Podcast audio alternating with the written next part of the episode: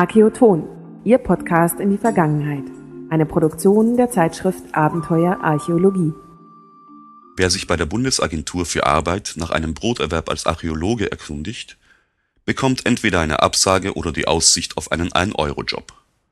Bei einschlägigen Jobbörsen im Internet sieht es nicht anders aus. Ihre Suchanfrage ergibt null Treffer, ist die häufigste Antwort. Ist Archäologie also eine brotlose Kunst, bestenfalls als Hobby für Sonderlinge geeignet? Die Statistik scheint das zu bestätigen. Im Wintersemester 2004/2005 belegten in Deutschland 2.181 eingeschriebene Studenten Ur und Frühgeschichte, eine Spezialdisziplin der Archäologie. Im selben Zeitraum verzeichnete das Statistische Bundesamt 159 Abschlüsse im Fach, davon 118 Magisterabschlüsse und 41 Promotionen Tendenz steigend. Bereits im Folgesemester studierten 2951 Menschen Prähistorische Archäologie an deutschen Universitäten. Wer angesichts dieser Zahlen dennoch Archäologie studiert, muss sich selbst umsehen und sehen, wo er bleibt. Studenten solcher Fachrichtungen gehören nicht zur typischen Klientel der Arbeitsämter. Wer sich dafür entschließt, das Fach zu belegen, muss sich mit Praktika und Aushilfsjobs Referenzen schaffen sowie zugleich Netzwerke aufbauen Womöglich fangen die den frisch gebackenen Akademiker nach dem Abschluss auf. Wer das verpasst, steht auf der Straße. Und so hat oft der Broterwerb studierter Archäologen nur noch entfernt mit dem Erlernten zu tun.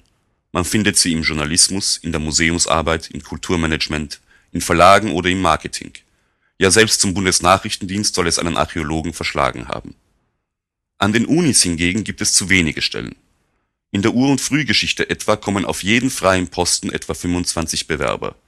Frauen trifft es doppelt hart. Entgegen der wachsenden Zahl qualifizierter Frauen mit Promotion und Habilitation bleibt ihr Anteil an deutschen Universitätsinstituten, bei Konferenzen oder Kolloquien extrem niedrig. Frauen scheinen der Hochschule häufiger den Rücken kehren zu müssen als Männer in Tübingen nahmen Miriam Heidle und Linda Owen 1998 die Situation der Frauen in der Ur und Frühgeschichte unter die Lupe.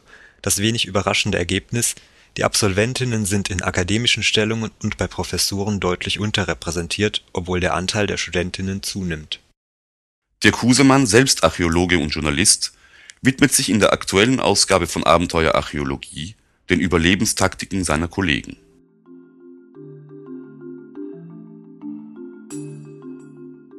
Kurz gefasst, Nachrichten aus der Welt der Archäologie.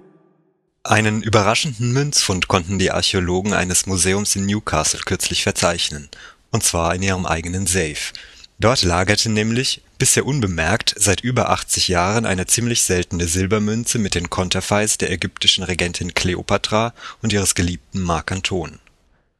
Der bei Münzsammlern heiß begehrte Silberdenar stamme aus dem Jahre 32 vor Christus, erklären die Forscher mit ihm könnten einst römische Soldaten in Ägypten entlohnt worden sein. Heute geben die Darstellungen vor allem eine Ahnung vom Aussehen der beiden antiken Personen. Die Vorstellung von Kleopatra als einer betörenden Schönheit sei eher neueren Datums, meint Lindsay Allison Jones. Die römischen Historiker beschreiben Kleopatra als intelligente und charismatische Person mit verführerischer Stimme. Aber es spricht wohl für sich, dass kein einziger ihre Schönheit erwähnt, auf der Münze erscheine sie vielmehr, als habe sie vergessen, ihre dritten Zähne einzusetzen.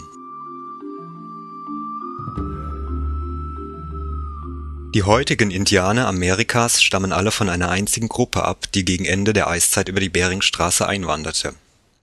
Damit widerspricht das Team um die Anthropologin Kari Schröder von der University of California in Davis ihren Kollegen, die davon ausgehen, dass die Urahnen der Indianer aus mindestens drei unterschiedlichen Regionen Asiens stammten diese drei Gruppen könnten, so glauben diese Forscher, auch heute noch anhand ihrer morphologischen, aber auch linguistischen Unterschiede identifiziert werden. Mit ihrem Team fahndete Schröder weltweit bei über 70 Völkern nach einer bestimmten Stelle in der DNA, die auch im Erbgut vieler nord und südamerikanischer Indianer zu finden ist.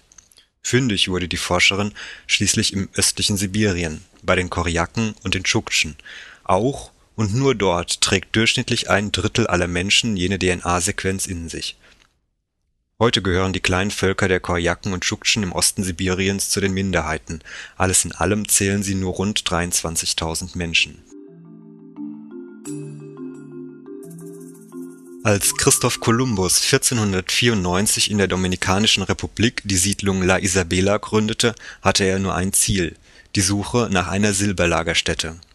Zwei Jahre später musste er unverrichteter Dinge wieder heimfahren. Umso überraschter waren Archäologen Ende der 80er Jahre, als sie auf dem Siedlungsgelände dennoch Spuren einer Silberverhüttung entdeckten Jetzt fanden Forscher heraus, dass das eingeschmolzene, schwach silberhaltige Bleierz nicht aus der Neuen Welt stammte, sondern vorher von den Spaniern mitgebracht worden war. Ursprünglich war es einmal dazu gedacht, die erhofften Silbervorkommen zu testen. Anhand der übrig gebliebenen Schlacken konnte das Forscherteam um Alison Thibodeau aus Arizona erkennen, dass hier offenbar die unerfahrene Mannschaft versucht hatte, kurz vor Aufgabe der Siedlung sich an dem silberarmen Mineral zu bereichern und zwar weitgehend erfolglos, wie die Mengen unverarbeiteten Materials beweisen. Die Herkunft der Schlacken bestimmte das Forscherteam mit Hilfe der Isotopenanalyse.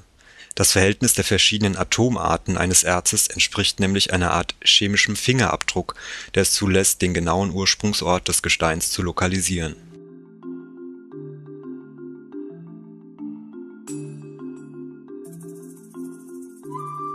Weitere Nachrichten und noch mehr finden Sie im Internet unter www.abenteuer-archäologie.de. Vielen Dank fürs Zuhören, bis zum nächsten Mal